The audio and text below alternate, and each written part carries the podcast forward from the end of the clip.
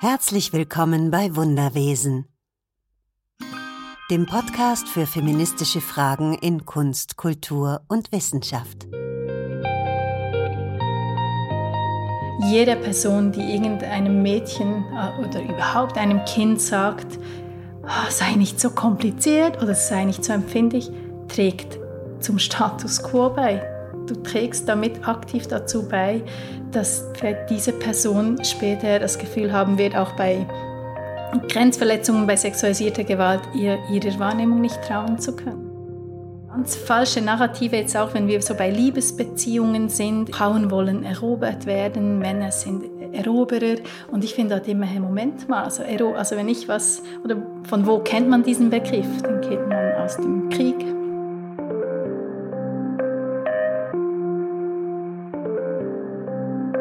Meinen Aufenthalt in der Schweiz habe ich genutzt, um mich hier mit Agota Lavoyer zu treffen. Sie ist Expertin für sexualisierte Gewalt, war lange in der Opferberatung tätig und hat auch ein Buch geschrieben. Ist das okay, heißt es. Das wendet sich vor allem an Kinder oder Eltern. Wir sprechen darüber, was wir gesellschaftlich ändern können, was jeder Einzelne von uns tun kann, um diesem Thema sexualisierte Gewalt zu begegnen und daran auch wirklich was zu verändern. Alles weitere erfahrt ihr jetzt im Gespräch mit Agota Lavoyer, der ich nochmal herzlich danke für dieses sehr interessante Gespräch. Schön, dass du dir Zeit genommen hast, dich mit mir zu unterhalten. Ja, danke. Magst du mal ein bisschen über dich erzählen, mit was du dich so hauptsächlich beschäftigst? Ja, gerne. Also ich bin ähm, ursprünglich Sozialarbeiterin und habe lange als Schulsozialarbeiterin gearbeitet und jetzt eigentlich seit zehn Jahren im Bereich der Opferhilfe. Also ich habe ähm, vor zehn Jahren angefangen als Fachberaterin bei der Opferhilfe hier in Bern, äh, Betroffene von sexualisierter Gewalt zu beraten, zu begleiten und zu unterstützen und bin unterdessen selbstständig. Und, ähm, aber von dort her so meine Spezialisierung auf das Thema sexualisierte Gewalt. Ich beschäftige mich mit gesellschaftlichen Strukturen, Aspekten, die zu diesem großen Ausmaß von sexualisierter Gewalt führen in unserer Gesellschaft. Ich beschäftige mich auch mit dem Thema Opferberatung, Opferhilfe, welche Unterstützung benötigen Betroffene, damit man ihnen wirklich die Hilfe anbieten kann, die sie brauchen. Und beschäftige mich auch ganz stark mit dem Thema Prävention sexualisierter Gewalt an Kindern habe dort auch ein Buch herausgegeben letztes Jahr. Ist das okay, dass PädagogInnen und Eltern an die Hand nehmen will mit der Frage, was kann ich tun, um mein Kind vor sexualisierter Gewalt zu schützen? Mhm, genau, über das Buch möchte ich gerne nachher noch mit dir reden. Aber zu Beginn würde ich gerne von dir wissen, was ist eigentlich der Unterschied zwischen sexueller und sexualisierter Gewalt? Ja, die Frage kommt immer wieder. Also in der Fachwelt sind wir jetzt eigentlich, ich sage mal, umgestiegen ähm, auf den Begriff sexualisierte Gewalt. Ich würde sagen, seit einigen Jahren ist das ist wirklich ein großer, breiter Konsens da.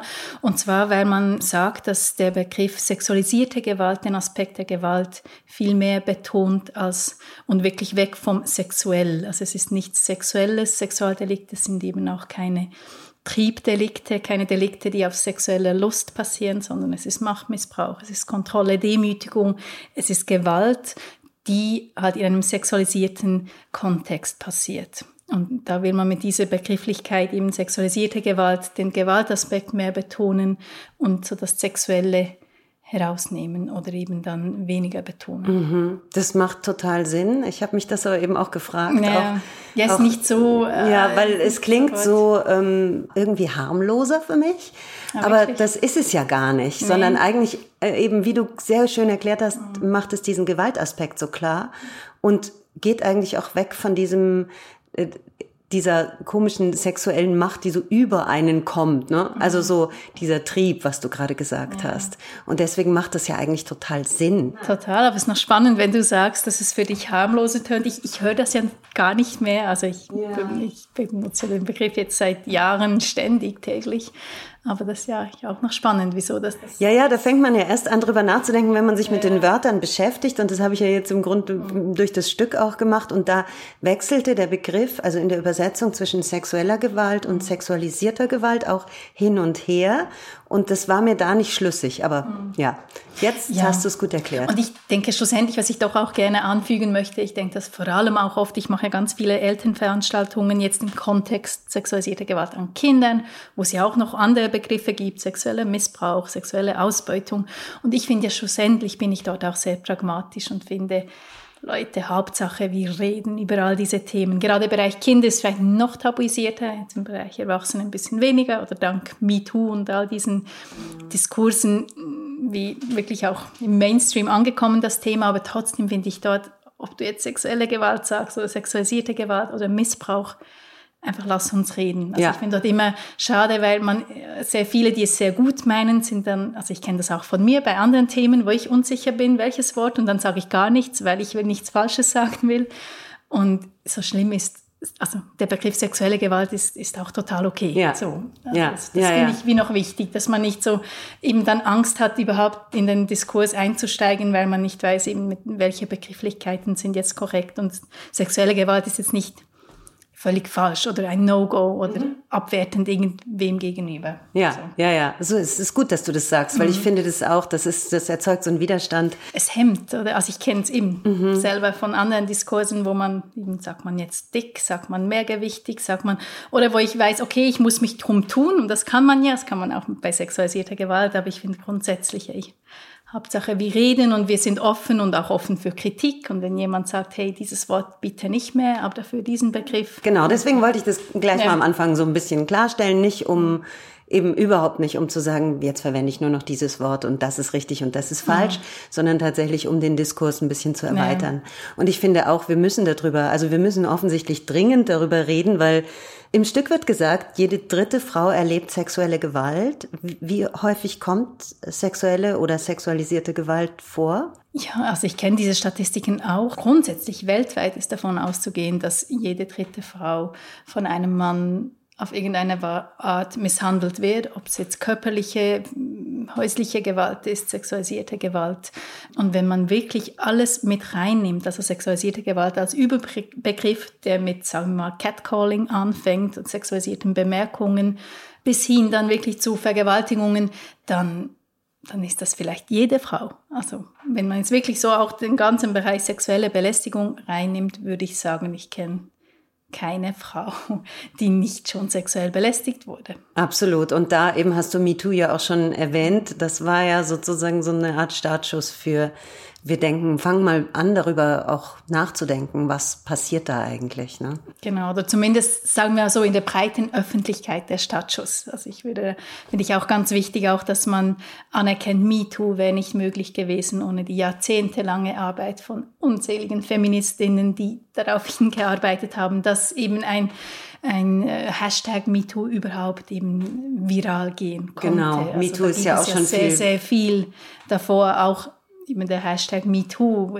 gab es ja schon lange eben von Tarana Burke, das finde ich auch noch wichtig und ah, gleichzeitig auch frustrierend. Also wenn ich so schaue, so, ähm, gerade so in den USA, Feministinnen in den 70er Jahren, die haben genau die gleichen Statements. Es ist wie so täglich grüßt das Murmeltier und hier sind wir 50 Jahre später und wiederholen dasselbe, weil es halt immer noch immer noch so notwendig. Ja, aber immerhin wiederholen wir es wieder. Es gab ja eine Zeit, wo es eigentlich gar nicht so sehr wiederholt wurde. genau. Ja, und ich glaube schon eben so dieses eben im Mainstream oder in der breiten Öffentlichkeit angekommen, da hat, haben die sozialen Medien im Allgemeinen und eben auch diese unter anderem Hashtag MeToo enorm viel dazu beigetragen. Also wenn mir heute jemand sagen würde, ich habe mich noch nie irgendwie mit sexualisierter Gewalt mir überhaupt Gedanken gemacht nie was dazu gelesen, gehört. Das kann, also ich finde, das kann fast nicht sein. Also da lebt man irgendwie. Also es kann sehr gut sein. Es gibt sehr viele, die denen geht das hier rein und dort raus oder sehen das irgendwie in einem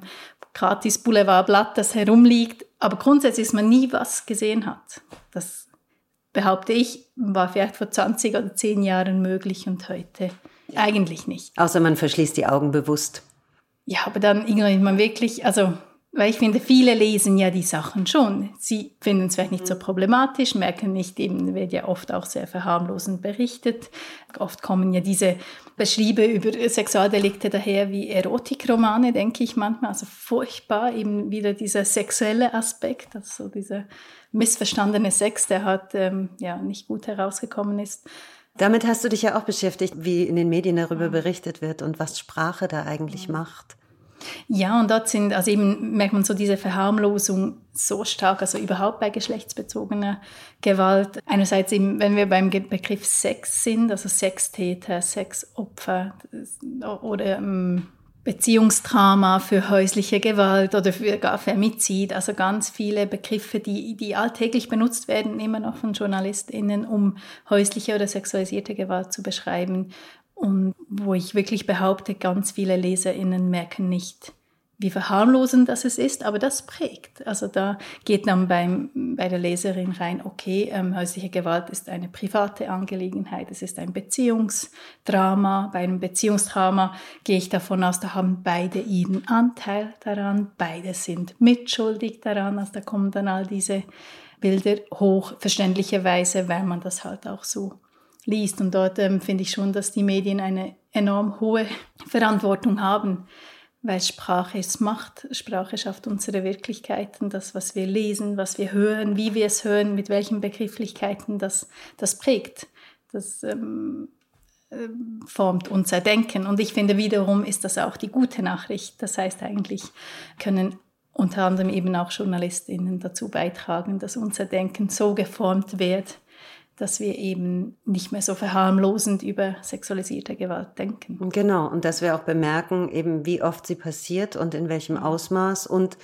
eben, es ist ja nie der unbekannte Täter irgendwie aus dem Park, sondern es ist ja meistens eine Beziehungstat. Genau, davon auszugehen, dass ungefähr 80 Prozent der Täter der, der, der betroffenen Person vorher bekannt waren. Also irgendeine Art Beziehung, ob es jetzt eine Partnerschaft, Liebesbeziehung war, eine sexuelle Beziehung, äh, eine, ein Arbeitskolleg, Familienmitglied, aber in den allermeisten Fällen bestand irgendeine Form von Beziehung. Mhm. Also Täter und Betroffene kannten mhm. sich vorher schon.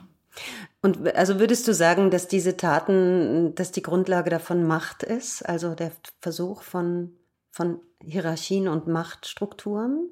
Könnte man das so sagen? Ja, unbedingt. Und schlussendlich Machtmissbrauch. Also wenn man wirklich, und da, das kommt jetzt langsam wirklich in die Gänge. Ich würde sagen, da ist sehr viel gelaufen in den letzten Jahren, wirklich, dass man wirklich viel mehr auch die Ursachen von geschlechtsspezifischer Gewalt untersucht. Und das ist sehr eng gekoppelt mit, mit patriarchalen Haltungen, mit Sexismus, mit Misogynie, mit dieser Selbstverständlichkeit auch, mit der gewisse Männer sich berechtigt dazu fühlen, Gewalt auszuüben. Da haben wir auch so viele ganz falsche Narrative jetzt auch, wenn wir so bei Liebesbeziehungen sind, eben so Männer, Frauen wollen erobert werden, Männer sind Eroberer und ich finde halt immer, hey, Moment mal, also, also wenn ich was, oder von wo kennt man diesen Begriff? Den kennt man aus dem Krieg. Wenn ich ein Gebäude erobere, dann gehört das wem? Das gehört an mir. Das muss ich kontrollieren, das darf ich kontrollieren, das darf ich verteidigen gegen andere, gegen Feinde und notfalls auch mit Gewalt. Und das ist eigentlich dasselbe Konzept, ist jetzt sehr heruntergebrochen natürlich, aber auch von diesem Gewalt, das eigentlich zu toxischer Männlichkeit oder diesen Männlichkeitsvorstellungen eng dazugehört, dass eben Männer sich berechtigt fühlen, also sich einerseits über den Frauen sehen und andererseits sich berechtigt fühlen, eben auch den Frauen, äh, wenn es sein muss, ähm, den Frauen Gewalt anzutun. Also man weiß ja zum Beispiel auch im Kontext häuslicher Gewalt, dass ja sehr viel, dass ja die Frauen höchst gefährdet sind, wenn sie den Mann verlassen wollen. Also dass ja dort auch sehr viele Femizide in diesen Trennungssituationen oder nach der Trennung passieren. Und ähm, genau auch wegen dem, weil der Mann merkt, okay, mein Besitz geht weg, ich habe meinen Besitz nicht mehr unter Kontrolle und die fühlen sich aber dazu berechtigt halt. Und das ist die ultimative Form von Kontrolle, ist schlussendlich eben ein, ein Leben ja auch auszulöschen. Absolut, ja. Und, und auch sexualisierte Gewalt ist nichts anderes als eine Form von Gewalt ausüben gegen die wahrscheinlich eigene Ohnmacht, ähm, jemanden kontrollieren, demütigen, abwerten. Und dafür ist sexualisierte Gewalt halt ein sehr wirkungsmächtiges Instrument, weil es äh, ja die Person wirklich im intimsten Bereich trifft, den, den man überhaupt hat. Richtig, ja. Würdest du sagen, dass Männer viel dazu beitragen können, ihr Verhalten zu ändern? Ich würde sagen, die ganze Gesellschaft könnte sehr, sehr Wollt, viel dazu wollte ich auch gerade noch beitragen. Aber sicherlich könnten Männer noch viel mehr dazu beitragen, als sie es jetzt tun. Also ich glaube, das merkt man schon, oder mm, zumindest auch in der Schweiz sehr stark. Ich würde sagen, auch in Deutschland, Österreich, das Thema oder wahrscheinlich weltweit wird vor allem von Frauen bewirtschaftet. Das wird ja auch gemeinhin immer noch als Frauenthema angesehen, habe ich manchmal das Gefühl, dass man das Gefühl hat, ja, es betrifft ja euch, also ist es ja auch logisch, dass ihr euch engagiert. Und ich sage dem, das geht nicht. Es muss ein, ein gemeinsames Engagement sein. Man weiß ja zum Beispiel auch, Männer hören lieber Männer zu, auch ein eigenes Thema. Aber das sage ich manchmal mein, meinen Freunden, also, also mach den Mund auf und lass nicht immer die Frauen oder die Betroffenen oder potenziell Betroffenen ihre Betroffenheit ähm, darlegen müssen in einer Diskussion, sondern eben wirklich auch, wieso nicht selber ja, der Spaßverderber sein, den man dann halt ist in dem Moment und wirklich darauf hinweisen, wenn eine Bemerkung sexistisch ist, frauenabwertend ist oder gewaltverharmlosend ist. Und dort finde ich es wie ganz wichtig, dass man sich bewusst macht, wenn man sich so eine Gewaltpyramide vorstellt. Und zu oberst ist Femizid und Vergewaltigung, Schändung, also so die ganz massiven geschlechtsspezifischen Delikte, dann ist zu unterst, also der Nährboden für diese Pyramide, auf dem die Pyramide aufbaut, ist Sexismus und Misogynie. Und auch Rassismus und andere Diskriminierungsformen. Das heißt, und da in diesem Nährbodenbereich können, können wir alles so viel beitragen. Weil ich erlebe immer wieder, gerade auch Männer, die sagen, ja, was soll ich machen? Ich selber verhalte mich korrekt, mehr kann ich ja nicht tun.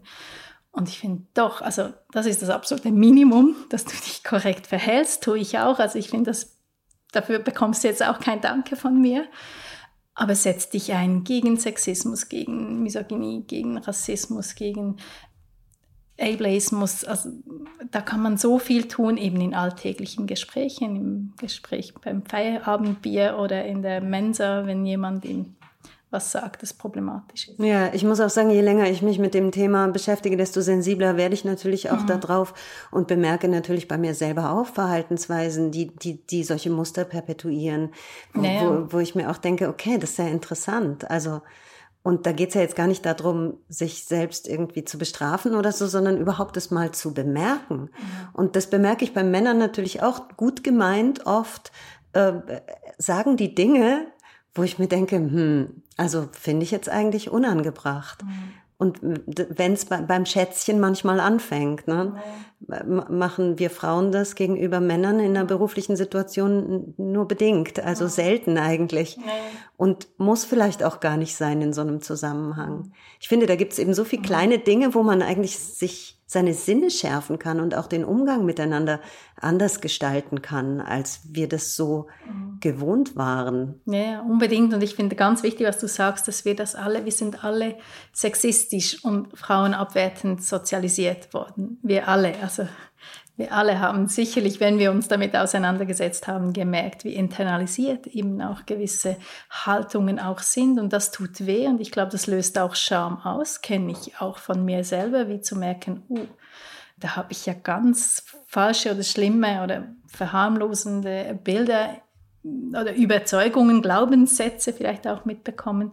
Und dort muss man aber dann dranbleiben. Und, das, und was ich dann manchmal beobachte, ist, dass die Scham sich dann ablöst durch eine Wut oder Abkehr oder ach, bleib mir weg mit dem Thema, statt wirklich zu sagen, okay, ich kann nichts dafür, dass ich so denke. Das hat sehr viel mit, mit der Gesellschaft zu tun, in der ich groß geworden bin.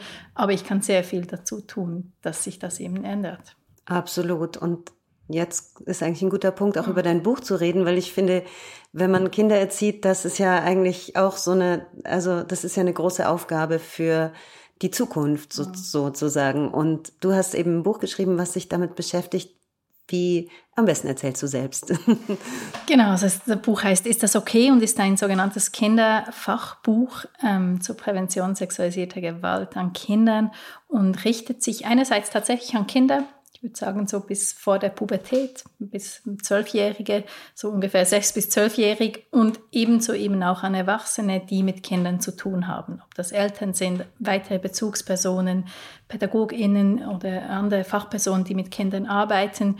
Und ähm, zum Buch kam es eigentlich, weil ich so in den letzten Jahren wirklich unzählige Elternveranstaltungen gemacht habe, durchgeführt habe zu dieser Thematik. Und meistens, ähm, also einerseits habe ich gemerkt, wie hilflos sehr viele Eltern sind, wie groß die Angst ist vor der Thematik. Und das ist auch nicht weiter erstaunlich. Also wie soll man nicht hilflos sein, wenn man ja nie was äh, über dieses Thema wahrscheinlich gelernt hat. Also ich gehe mal davon aus, ich bin jetzt 40 Jahre alt, die Menschen in meiner Generation, die wurden von ihren Eltern nicht aufgeklärt über sexualisierte Gewalt an Kindern man, höchstens hat man gehört, geh nicht mit dem Fremden mit und nimm keine Süßigkeiten an und dachte dann, mit dem sei man geschützt. Aber darüber hinaus würde ich sagen, also wir haben das wie nicht mitbekommen, wie redet man mit einem Kind. Wir haben das meine Eltern gemacht, dass man dort irgendwie eine Handhabung hätte. Ich behaupte, die meisten von uns haben in der Schule nie was dazu gehört und wahrscheinlich im, in der Berufslehre oder in der Universität auch nicht. Also man hat sich wirklich irgendwie spezialisiert. Und da ist man da, äh, hat ein Kind bekommen, findet das Thema wichtig. Also diese Veranstaltungen sind auch immer sehr gut besucht, gepaart eben aber auch mit dieser Hilflosigkeit, wie, wie gehe ich da vor? Und oft auch dann die Frage, ja, Frau Lavoyer, haben Sie uns ein Buch, das Sie empfehlen können? Und ich habe wie gemerkt, ich habe ich kenne kein Buch, das Eltern wirklich an die Hand nimmt und hilft, wie kläre ich mein Kind auf über sexualisierte Gewalt und wie, was ist Prävention überhaupt. Und so habe ich das Buch geschrieben und das ähm, soll eigentlich wirklich aufzeigen, einerseits, dass Prävention wirklich gar nicht so schwierig ist, wie man das vielleicht meint und dass es wirklich in den Alltag integriert werden kann, ganz unaufgeregt passieren kann und ähm, einfach unbedingt gemacht werden muss. Einerseits ist wirklich meine Überzeugung, dass wir mit Kindern über sexualisierte Gewalt reden müssen. Also wir müssen sie darüber aufklären, was ist das überhaupt. Also ich höre oft, dass Eltern sagen, ja, dein Körper gehört dir. Das ist ja so ein ganz wichtiger, ganz, ganz wichtige Botschaft. Verstehe mich nicht falsch, aber gleichzeitig ist es so eine Floskel. Also ich mit dem kann was mache ich jetzt mit dem Satz als Kind? Weil dein ja, Körper gehört, gehört dir gehört und, dir und, eigentlich machst du tagtäglich die Erfahrung, dass er dir eben nicht gehört. Eben, du gehst zum Arzt und der gehört dir nicht und in der ja, Schule musst die du... Die Eltern ja. und die, äh, genau, die Lehrperson kommt vielleicht näher an dich heran, als das angenehm ist, wie auch immer. Also eigentlich gehört dein Körper eben gar nicht richtig dir und vor allem bleibt es eine Floskel, wenn man das nicht füllt, wirklich mit konkreten, altersgerechten Informationen. Genau, das ist so ein Teil meines Buches, wirklich aufzuzeigen, welche Infos oder wie kann man mit Kindern und dann wirklich mit ausformulierten Sätzen mit ihnen über sexualisierte Gewalt reden. Ich möchte den Eltern auch die Angst nehmen, dass das irgendwie verängstigend ist oder traumatisierend ist. Ich finde im Gegenteil, Wissen schützt, Wissen ist unheimlich wichtig. Und der andere Teil des Buches sind dann wirklich ganz, ganz viele Fragen, die man eben im Alltag stellen kann um mit dem Kind über Grenzen, Grenzverletzungen, Nähe, Distanz zu reden. Also ich mache jetzt vielleicht so ein Beispiel, damit man sich was vorstellen kann. Das Kind zieht sich um abends, zieht einen Schlafanzug an und steht vielleicht gerade nackt vor mir oder, oder sitzt auf dem Teppich. Und da kann ich beispielsweise fragen, du dürfte ich dich jetzt fotografieren, wenn ich das möchte. Und da empfehle ich immer, fragt ihr eure Kinder mal. Und die meisten sind dann recht erstaunt, weil sie merken, das Kind, also meine, ich habe vier Kinder, die haben alle, als ich ihnen die Frage gestellt habe, gesagt, ja, darfst du schon, Mama, wenn du unbedingt, also mach halt. Und da habe ich immer gesagt, nein, das darf ich im Fall nicht, auch wenn ich deine Mama bin. Und ich möchte auch nicht, dass das andere Menschen machen. Und Punkt. Und man hat eine unglaublich wichtige Botschaft platziert. Man kann dann noch mehr darüber reden, wenn das Kind Fragen hat. Und wenn es schon beim nächsten Thema ist, ist das auch tiptop. Aber so funktioniert Prävention. Einfach das Thema was ist okay, was ist nicht okay, was ist wirklich auch schon Gewalt, was nicht, alltäglich aufgreifen und wirklich den Kindern beibringen. Ja. Und wenn und wir es nicht tun, dann, dann ändert sich nichts. Dann wird man erwachsen, wie wir das wahrscheinlich geworden sind, und, und weiß immer noch nicht, was die eigenen Grenzen ja, und sind. Wo und eben, wo, wo Übergriffe stattfinden. Ja, ja. Und wenn sie noch so klein sind, da geht es jetzt auch gar nicht darum, dass irgendwie zu verteufeln, aber das Bewusstsein zu schaffen ja. dafür. Ich finde ja auch immer so interessant, wenn Kinder dann die Großmama küssen sollen und es vielleicht nicht wollen. Genau, von wegen, dein Körper gehört dir. Ja. Außer bei der Großmama, außer ja. beim Onkel, außer wenn ich dich umarmen will, außer, oder, also ich, und da hat man schon sehr viele widersprüchliche Haltungen. Und mhm. da sage ich immer, eigentlich ist wirklich, äh, oder wir wollen doch auf keinen Fall Kindern beibringen, dass sie manchmal Zärtlichkeiten erdulden müssen von Erwachsenen. Aber das tun wir, wenn wir ihnen sagen, ja, zum Danke sagen musst du halt küssen oder zum Danke sagen musst du halt den Großpapa umarmen. Das funktioniert, also das, das ist einfach wirklich das Gegenteil von dem, was wir ihnen eigentlich beibringen müssen. Und zwar, du musst nie, aber wirklich nie Nähe erdulden, die du nicht möchtest. Und dann kann man schon auf Ausnahmen eingehen. Was, wenn du einen Unfall hast und, oder was auch immer, du wirklich Hilfe brauchst von einer Ärztin, ja, da kann es sein, dass, dass die Person dir sehr nahe kommen muss, aber das ist in einem Rahmen und auch dort gibt es gewisse Regeln. Aber ich finde grundsätzlich wäre das so wichtig, dass ja. man dort wirklich auch das Ernste nimmt. Dass ich glaube, so die, das Bewusstsein hat, Kinder haben auch ihre Grenzen. Sie können sie meistens noch nicht alleine wahren. Also sind wir Erwachsene zuständig. Und dass man das wirklich auch macht. Ja, ja, auch genau. wenn es Überwindung braucht, dem, der Großmutter zu sagen, du, meine Kinder küssen dich von jetzt an nicht mehr. Ich kenne das selber. Das, die Reaktion ist wahrscheinlich nicht die erwünschte und die Person ist vielleicht beleidigt oder fühlt sich angegriffen. Aber da müssen wir durch, ja, weil ja. sonst kommen wir wie nicht. Ja, sonst kommen weiter, wir nicht weiter. Und das, das hat ja dann auch Auswirkungen auf uns alle als Gesellschaft. Ne? Wenn wir so sozialisiert sind, dass wir einfach wissen, manchmal muss man über seine Grenzen gehen oder eigentlich erstaunlich oft sind wir gezwungen mhm. worden, über unsere Grenzen zu gehen. Also würde ich jetzt aus meiner eigenen Erfahrung behaupten, dass es doch in der, im Sozialisierungsprozess echt oft passiert. Mhm. Frauen gegenüber wird ja dann auch oft so sowas gesagt, sei doch nicht so verklemmt oder mhm. so. Ne? Also als Aufforderung, äh, irgendwas körperlich zuzulassen, was man mhm. aber in dem Moment nicht möchte. Das finde ich auch sehr fragwürdig. Also ja, und ich würde sagen, nicht nur körperlich, aber auch so dieses überhaupt das schon Mädchen eigentlich ihre Wahrnehmung abgesprochen wird, ist so verbreitet. Also ich würde sagen, das kennen wir wahrscheinlich alle auch aus der Jugend. Da sagt man vielleicht, ah, das ist mir jetzt unangenehm oder zu nah oder ich finde das nicht okay oder ich möchte nicht, dass mir jemand nachpfeift, das ist komisch und da heißt es sofort, ja, du bist kompliziert und so empfindlich und so übersensibel und Frauen sind immer so und so und so. Und ich finde schlussendlich, ich meine, diese Botschaften, das, macht was mit einem. Also das führt dazu, dass ich lerne, okay, ähm, ich habe zwar instinktiv mich unwohl gefühlt, gleichzeitig wird mir aber gesagt, nein, das stimmt nicht und du bist das Problem, du bist eben zu empfindlich.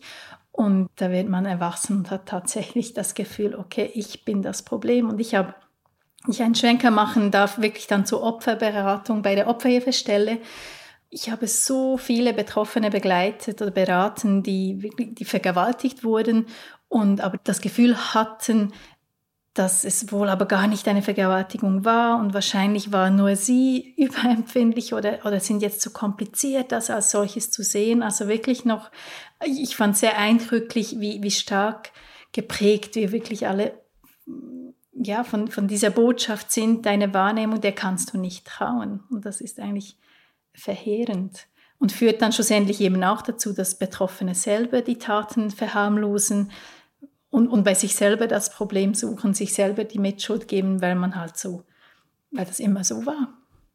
Und ich sage dort immer, jede Person, die irgendeinem Mädchen äh, oder überhaupt einem Kind sagt, oh, sei nicht so kompliziert oder sei nicht so empfindlich, trägt zum Status quo bei.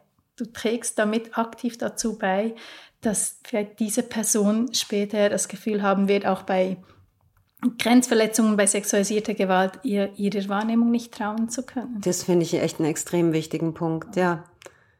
Total. Und, und es passiert halt wirklich eigentlich dauernd. ja. Und also weiblich sozialisierte Personen trifft das meistens noch stärker, weil wir mhm. ja, du hast irgendwo auch geschrieben, dass Wut bei Frauen auch oft als Zeichen von Hysterie und Wahnsinn dann abgetan wird, statt als das, was es eigentlich ist, eine gesunde Reaktion auf etwas. Genau, ist ja auch ein großes Thema, was wirklich auch sehr gute Bücher gibt, feministische Bücher über so diese weibliche Wut, ähm, wo man wirklich auch äh, davor, oder heute auch weiß, ähm, dass eben weibliche Wut ganz anders konnotiert wird, verstanden wird, interpretiert wird in unserer Gesellschaft als die Wut von Männern. Und ich finde das immer noch spannend, wenn man sich so achtet, es wird ein bisschen besser langsam, aber so in Mainstream-Filmen oder die Wut, was macht der Mann, wenn er wütend ist? Eben er schmeißt den Stuhl an die Wand, er schreit, er wird aggressiv und die Frau weint, äh, isst ein Eis, eine Glasse, ein, ein, äh, isst irgendwas, egal was, ist in sich gekehrt, also ist eben ja nicht aggressiv und das ist dann, was beim Mann einfach so ist. Der ist halt wütend, würde bei, oder wird dann wirklich bei der Frau auch sehr negativ konnotiert oder auch sehr ähm,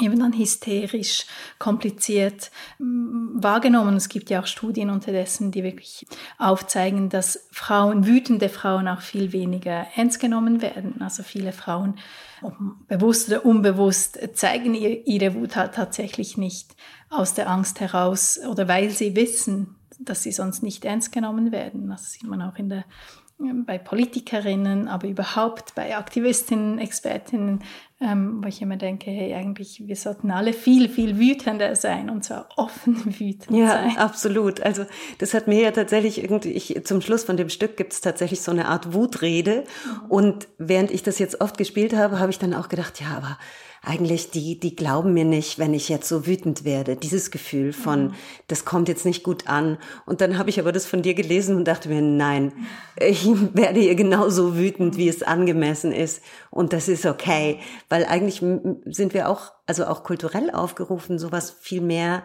zu zeigen ja, und eigentlich ist es, also ich finde immer die einzig adäquate Reaktion auf all diese Missstände, auf diesen Sexismus, diese Misogynie, überhaupt diese Rape Culture, also diese Kultur, wo Vergewaltigungen so normal sind oder sexualisierte Gewalt, da muss man doch wütend sein, als doch die, und und Wut hilft ja, Wut ist ja eigentlich auch eine ganz wichtige und gute ähm, Emotion, weil sie dazu verhilft, dann wirklich aktiv, also tätig zu werden.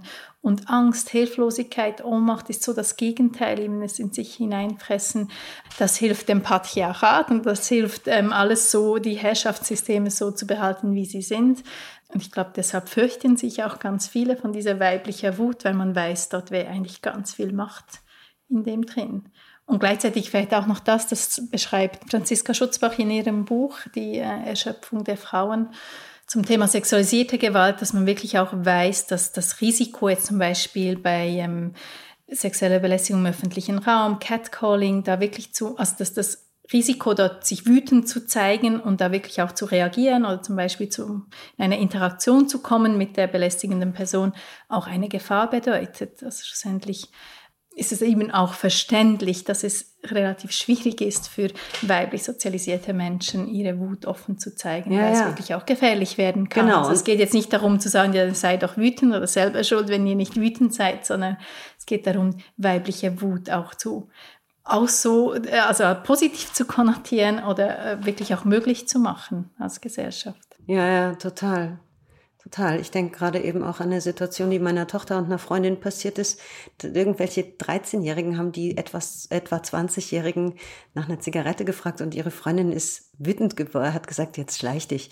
Und dann ist so ein kleiner Pimpf meiner Tochter in den Rücken gesprungen. Also, und die waren echt schockiert, die beiden, weil sie gedacht haben, was war das denn jetzt?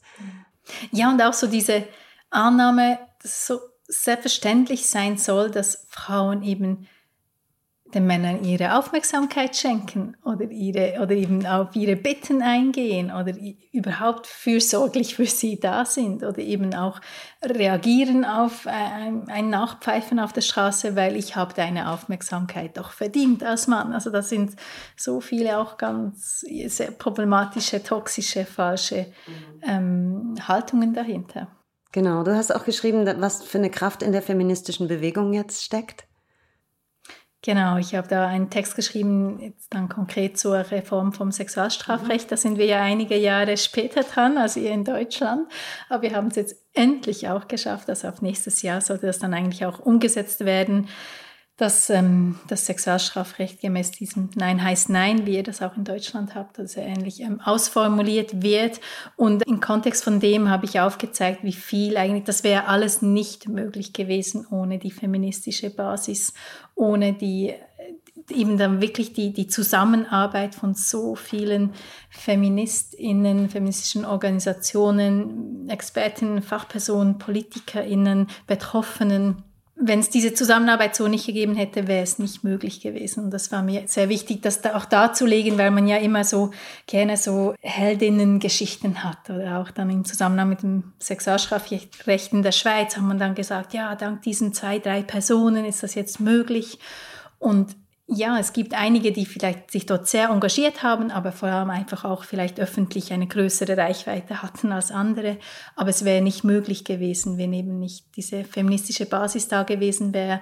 Und da auch so diese feministischen Streiks 2019, 2021, jetzt auch letztes, äh, dieses Jahr stattgefunden. Ich glaube, das hat alles sehr stark dazu beigetragen, dass eben jetzt in diesem Beispiel diese Reform möglich war. Das heißt, also die, die Schweiz hat jetzt das Nein heißt Nein noch nicht ganz beschlossen, oder? Habe ich das Doch, beschlossen Doch. ist es, einfach noch nicht, ähm, wie sagt man, das ist das Wort, also umgesetzt. umgesetzt. Also, aber also, nein, das ist wirklich durch. Aber es wird nicht mehr diskutiert jetzt. Also das, das ist durch. Und gibt es noch die Möglichkeit, das Ja heißt Ja durchzubringen? Nein, wäre natürlich, das wäre unser Ziel gewesen. Es ist immer noch unser Ziel. Jetzt für diese Reform wird es nicht möglich sein. Ich hoffe, es dauert nicht wieder 30 Jahre, bis man das Sexualstrafrecht reformiert, sondern vielleicht ist es, ja, wird es in der nahen oder mittelnahen Zukunft möglich sein. Aber im Moment ist das wirklich abgeschlossen. Ist ja in Deutschland auch nicht. Also unsere Maximalforderung, das erste Jahr heißt ja, leider nicht erreicht. Ja,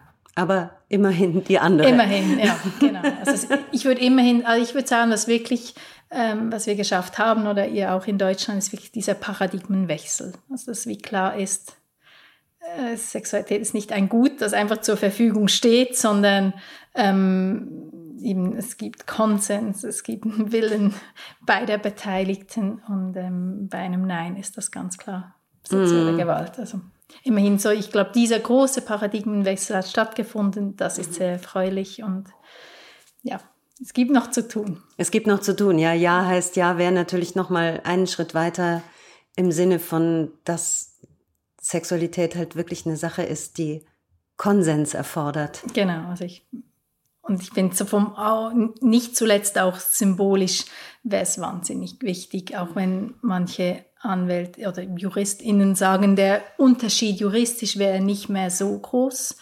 Aber ich finde, die ähm, Aussagekraft wäre eben ganz eine andere, wenn wie klar ist, äh, es ja heißt ja eben ja. und alles andere ist Gewalt. Genau. Ich würde gerne noch ganz kurz mit dir über dieses äh, Video vom Dalai Lama reden, das äh, auch ein bisschen seltsame, äh, auch Wellen geschlagen hat, zu Recht Wellen geschlagen hat wo wir dann nochmal den Bogen schließen können zu dem Thema, wo sind Grenzen? Genau, ja, da habe ich auch einen Gastbeitrag dazu geschrieben im Schweizer Magazin Annabelle. Da gab es ja dieses Video, wo der Dalai Lama mit der Zunge einen kleinen Bub geküsst hat oder wie ja, man das oder seine, ihn aufgefordert ihn aufgefordert hat, ne? nee, genau geküsst ist dann schon wieder verharmlosend ihn aufgefordert hat eben auch die Zunge herauszustecken und ähm, ja, seine Zunge zu berühren. Und dieses Video ging ja dann viral und ich war da wirklich auch schockiert, wie viele Menschen den Dalai Lama verteidigt haben. Im Sinne von, ja, es war ja nicht so schlimm und das gehört zur tibetanischen Kultur, die begrüßen sich so. Und ich finde ja, ich kenne mich da tatsächlich zu wenig aus, habe dann nachgelesen, okay, erwachsene Mönche begrüßen sich so macht das, ähm, kein Problem. Hier geht es aber um ein riesengroßes Machtgefälle. Hier geht es um den Dalai Lama und ein kleines Kind, oder ich weiß nicht mehr, 18-jähriger ja, Bub, irgend mhm. sowas. Und das ist halt nicht vergleichbar zu einem Begrüßungsritual unter Erwachsenen, also Punkt 1. Und Punkt 2 ist das ganz klar. Also man, man merkt es auch in dem Video an der Reaktion oder am, an der Gestik, der Mimik des Buben an, wie unwohl ihm es eigentlich ist. Also man, ohne dass er das jetzt sagen müsste, sieht man, okay, das ist jetzt nicht das, wieso er auf die Bühne gegangen ist. Und ich glaube, ich habe es ihm nicht mehr ganz im Kopf, aber es der Dalai Lama hat ihn doch auch umarmt. Auch dort merkt man schon, der will das eigentlich. Ja, es ging so in drei der wollte Schritten. nicht körperliche ja. Nähe, der wollte was anderes, der wollte ich weiß jetzt gar eben, ah, ich, jetzt habe ich es lange nicht mehr gesehen, was der mhm. Grund war. Das sieht man, ich habe das auch nicht richtig erkennen können, aber natürlich oh. ist der Dalai Lama eine Figur, der, der wollte dem einfach nahe sein. Ich meine, das ist ja. äh, ein heiliger Mensch und ja. äh, der, aber der wollte nicht Der, das wollte er nicht, das sieht man an seinem mhm. Körper einfach. Genau. Und, und eben, er hat sich ja dann auch nicht richtig entschuldigt, sondern ja. es war ja dann so, wie, du hast, hast du gesagt? Non-Pology. Non genau, eine Entschuldigung, die eigentlich keine ist. Mhm. Ich mag mich eben nicht mehr erinnern, was er genau gesagt hat, aber auf alle Fälle. Er hat, er gesagt, er würde öfter so Spielchen machen und das würde, ja, genau. das wäre einfach so, also das hat ihm halt nicht wirklich, er hat nicht wirklich die Tragweite verstanden. Ja, ja und das finde ich unglaublich schade. Schade ist zu wenig gesagt, aber ich finde wirklich, ich hätte mir so fest gewünscht, ich meine, ich hätte mir gewünscht, er hätte das gar nicht gemacht, weil er sensibel genug mit den Grenzen von Kindern umgeht. Aber wenn er das schon gemacht hat, dass er sich wirklich reflektiert. Ich meine, der Aufschrei war laut und der war weltweit und sagen könnte, es, es tut mir leid oder das hätte nicht passieren dürfen oder ich habe die Grenze des Kindes verletzt oder irgendwie das wirklich, ja, die Kritik auch annehmen, statt wirklich so völlig von sich zu weisen, fand ich enorm enttäuschend und leider eben auch nicht so erstaunlich. Ja, und äh, eben einfach wenig reflektiert und ich glaube, die ja, Reflexionsfähigkeit ja. ist ja unsere größte Chance als Menschen, ja. dass wir wirklich in der Lage sind, unser Verhalten zu verändern. Mhm. Also ja, und ich finde sehr oft, und ich meine jetzt nicht bei massiven Gewalttaten natürlich nicht, aber jetzt bei Grenzverletzungen ist oft die Tat selber oder die Grenzverletzung selber weniger schlimm als eben dann die Reaktion, die ja meistens kommt und die eben dieses nicht anerkennen, nicht reflektieren wollen, nicht anerkennen, dass man eine Grenze überschritten hat, ist oft auch für die betroffene Person nochmal viel schmerzhafter, als vielleicht die, die Grenzverletzung selber unangenehm war, weil wirklich wie so nochmal ähm, ja, es wird nochmal ein Schlag ins Gesicht, okay, der, ich habe jetzt zurückgemeldet oder wer auch immer, es ist wie klar, es war Grenzverletzung und da kommt wie keine Einsicht, keine Reflexion, keine Entschuldigung. Und das finde ich gerade für einen Menschen in der Position des Dalai Lama würde ich mir, also wäre es so wichtig, ja. dass er da ein Vorbild wäre. Und das wirklich stimmt. und gerade Menschen in Machtpositionen und ich meine, ja, es kriegen wir ja tagtäglich vorgeführt, wie offenbar unmöglich das für viele ist, dort wirklich ja, sich zu reflektieren und ähm, auch diese Kritik annehmen zu können. Das war grenzverletzend, Punkt, Schluss. Ob du es absichtlich gemacht hast oder nicht, ist nochmal eine andere Frage oder wieso du nicht gemerkt hast, dass du grenzverletzend bist, wenn es denn so gewesen wäre. Mhm. Aber es war grenzverletzend. Ja, und wenn, wenn man das gespiegelt kriegt, ist es ja, also eigentlich ist sich entschuldigen ja wirklich eine, auch eine Kunst, die ein bisschen verloren gegangen ist. Hm? Ja. Ist so ein bisschen, ich, ich bin auch so sozialisiert worden, auch im Theater hieß es dann oft, wer sich entschuldigt, zeigt Schwäche. Ja, ja. Äh, aber ich finde, es ist eine ganz große Stärke, sich zu reflektieren, sich zu entschuldigen, mhm. wahrzunehmen, was tut man mit anderen und auch sein eigenes Verhalten immer wieder zu hinterfragen. Ja, unbedingt. Ja. Und wer muss man dort auch sagen, ich meine, wirklich entschuldigen kann ja nur dann die betroffene Person, also so das, also, oder im ah. Sinne von, man muss ja auch nicht, also es geht ja auch nicht darum, entschuldigt dich und dann ist alles wieder gut, vielleicht ist gar nichts gut, aber eben dieses, ich glaube mehr das Entschuldigen im Sinne von eben reflektieren, die Kritik annehmen, ähm, eben auch sagen zu können, es tut mir leid, es hätte nicht passieren dürfen, es wird nicht mehr passieren. Und wenn das halt alles nicht kommt, äh, dann dann bleibt alles beim Alten. Mhm. Ich meine, das ist ja das Problem. Dann habe ich nicht die Gewissheit, dass die Person das bei in der nächsten Situation nicht wieder genauso handeln wird. Ja, weil sie es ja gar nicht verstanden hat. Also nee, offensichtlich. Nicht verstehen will. Mhm. Vielleicht durchaus versteht. Also ich glaube, ich traue da den Männern eigentlich sehr viel zu. Also, die, also es kann ja nicht sein, dass sie, was weiß ich, ganze globale Unternehmen leiten können, aber nicht wissen wollen oder ja, wir ja. so tun, als wüssten die nicht, was, was Grenzen der Mitmenschen sind. Also ich finde, die wissen das sehr wohl, sind aber nicht interessiert, etwas an ihrem Verhalten zu ändern. Ja, es ist halt auch Arbeit. Ja, ja und anstrengende ja, Arbeit. Ja. Genau, genau. Ja, sehr schön. Ähm, gibt es irgendwas, was wir nicht besprochen haben, was dir am Herzen liegt, was du gerne noch sagen würdest zu dem Thema? Nee. Wir haben sehr viel, also ja. es gibt natürlich unheimlich viel zu sagen zu der Thematik. Ich glaube, wir könnten uns stundenlang unterhalten. Aber ich glaube, wir haben viele wichtige Themen angeschnitten, die man natürlich alle noch vertiefen kann. Aber da gibt es ja auch ähm, sehr viel, was man sich da auch an Wissen aneignen kann. Und ich sage ja immer, eben gerade wenn so Menschen sagen, ja, ich würde ja schon gerne auch mich engagieren gegen sexualisierte Gewalt, ich weiß nicht wie. Und ich kriege ganz viele Anfragen auch von Frauen dann immer, ja, was kann ich, welches Buch kann ich meinem Partner geben oder meinem Freund oder ähm, und ich sage immer, hey, äh, eigentlich können, sollen die sich selber darum tun. Ich meine, es gibt Google, es gibt Bibliotheken und Buchhandlungen, es gibt Instagram mit ganz vielen äh, großartigen Aktivistinnen, Expertinnen, die sich engagieren, die Bildungsarbeit unentgeltlich zur Verfügung stellen. Also da denke ich immer, wenn du unsicher bist und das Gefühl hast, du kannst dich nicht engagieren, weil du zu wenig weißt, dann, dann eigne dir das Wissen an. Also das finde ich ganz wichtig. Und das hat man ja schon, indem man uns jetzt zugehört hat. Und ich glaube, das ist so, so muss man anfangen und aber auch dazu stehen, dass man halt noch nicht alles weiß aber offen ist, eben wirklich auch mehr dazu zu lernen, damit man eben dann wirklich ja, sich engagieren kann und sich was ändert. Ja, absolut. Super. Vielen Dank dir. Ich mache mit allen, die in meinen Podcast kommen, noch ein kleines Spiel. Und natürlich darf das auch in dieser Folge nicht fehlen, das Präfixspiel. Hier kommt es. Urlaub fürs Gehirn.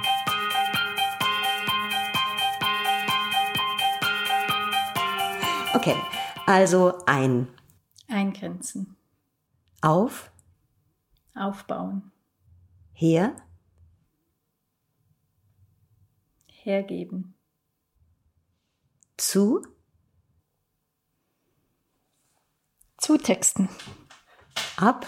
Abwimmeln. Hinein. Hineininterpretieren. Los. Lassen. Super, danke.